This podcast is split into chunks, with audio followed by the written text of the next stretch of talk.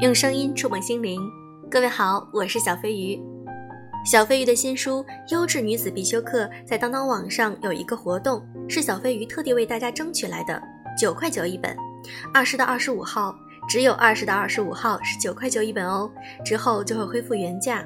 在这本书里，有小飞鱼精心为大家准备的内容，剖析人生远方、婚姻与孤独、内心与冲突等切实感触的伤痛。这里面也可以给大家一些指引的方向，告诉你如何才能够有更大的人生格局。那么今天我想和大家分享一篇来自于我书里的文章：不做情绪的奴隶。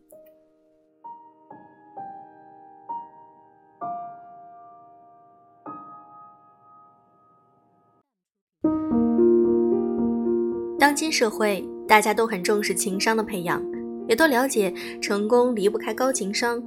而如何管理好自己的情绪，是提高情商的一个重要课题。拿破仑说：“能控制好自己情绪的人，比能拿下一座城池的将军更伟大。”可见，无论是在生活还是在职场中，管理情绪都极其重要。怎样才能管理好自己的情绪，保持情绪稳定呢？有下面四个过程：一、认识情绪。雨晴前几天收到了美国常春藤大学的 offer，这是她梦寐以求的。她躺在床上，回想着这几年为了出国留学付出的辛苦和努力，高兴的她一整晚都没有睡着。当时雨晴的情绪是激动、欣喜，表现在行为上便是失眠。为什么会失眠？因为她的激动而使得肾上腺激素分泌增加。平时我们大部分时间是处在平稳的情绪中。没有大悲大喜，只有受到外界刺激之后，才会表现出一个情绪上的突然波动。而她在读书期间交了一个很不靠谱的男朋友，因为她发现了男友劈腿的实证，于是把自己关在屋子里哭了好几天。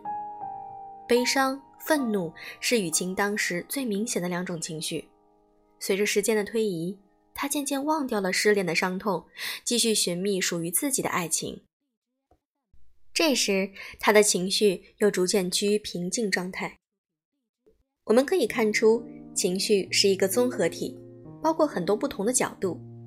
我们用语言可以形容的情绪有很多：开心、兴奋、激动、失望、伤感、愤怒等。不同的前提下，会呈现不同的情绪状态。二、识别自我情绪。因为情绪的多面性和复杂性，我们需要了解和识别当下自己的情绪。首先，可以给自己产生的情绪命名：我当下是忧伤、愤怒、惊讶，还是高兴以及其他的情绪？描述的具体些，最好拿笔写出来。然后给自己的情绪强度打分，零至一百分，给每种情绪打分，看自己所能承受的每种情绪范围值是多少。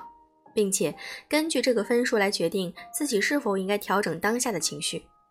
例如，对于悲伤的情绪，我可以接受六十分以下的程度。然而，我今天的悲伤程度是七十分，超出了承受范围，我就需要重视起来，去理解这个情绪产生的过程。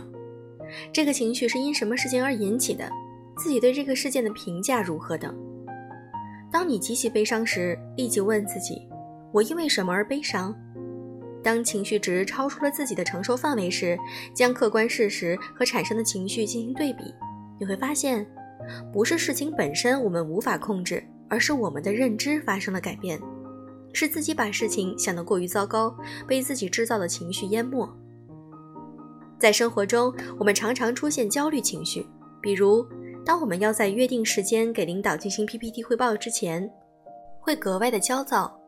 因为我们会对自己接下来的表现产生未知恐惧感，害怕出错，害怕 PPT 做的让领导不是很满意，怕在开会时其他同事会对自己的专业技术指指点点，于是我们产生了强烈的焦虑感。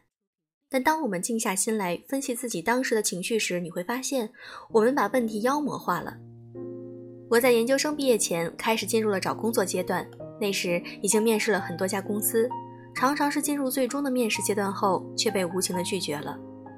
当时我整个人挫败感很严重，甚至开始自我否定。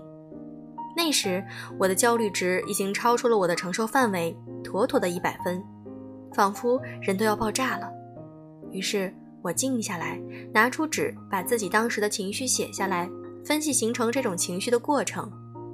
我逐一列出原因：第一，我对自己的职业规划不够明确，没有根据自己的专业和实习经历更加精准的投递简历；第二，我没有工作经验，在求职时也没有把自己的优势最大程度的展现；第三，其实我有丰富的实习经历以及专业知识和良好的英语水平。可以在这和这些优势相关的职位中寻找目标。学会了评估情绪，我当时的焦虑很快就消失了，转换了心态，更积极的应对求职面试。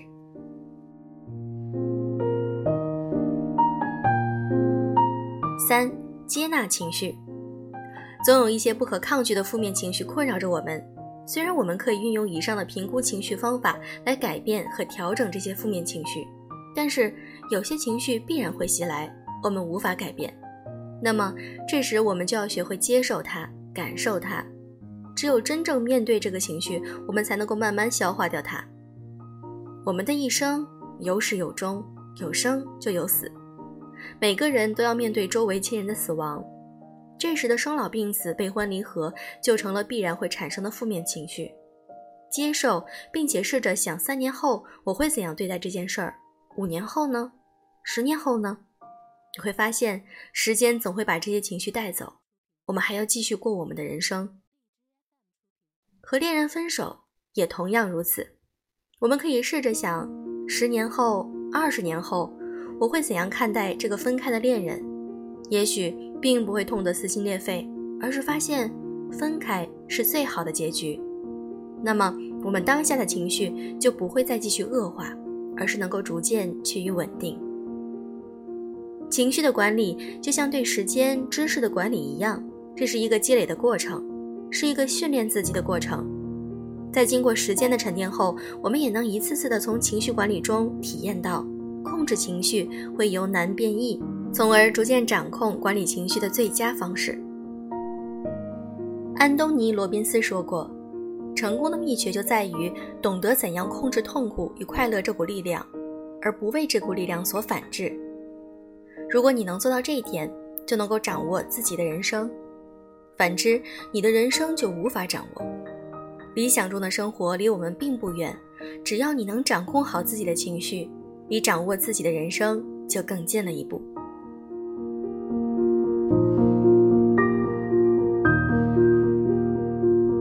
在我的新书中，你可以看到很多类似的干货文章，希望对你们的人生有所启发。好了，要记得二十到二十五号在当当网，我的新书《优质女子必修课》九块九一本哦，希望你们能够去购买，支持小飞鱼啦。好了，今天的节目就是这样，祝各位晚安。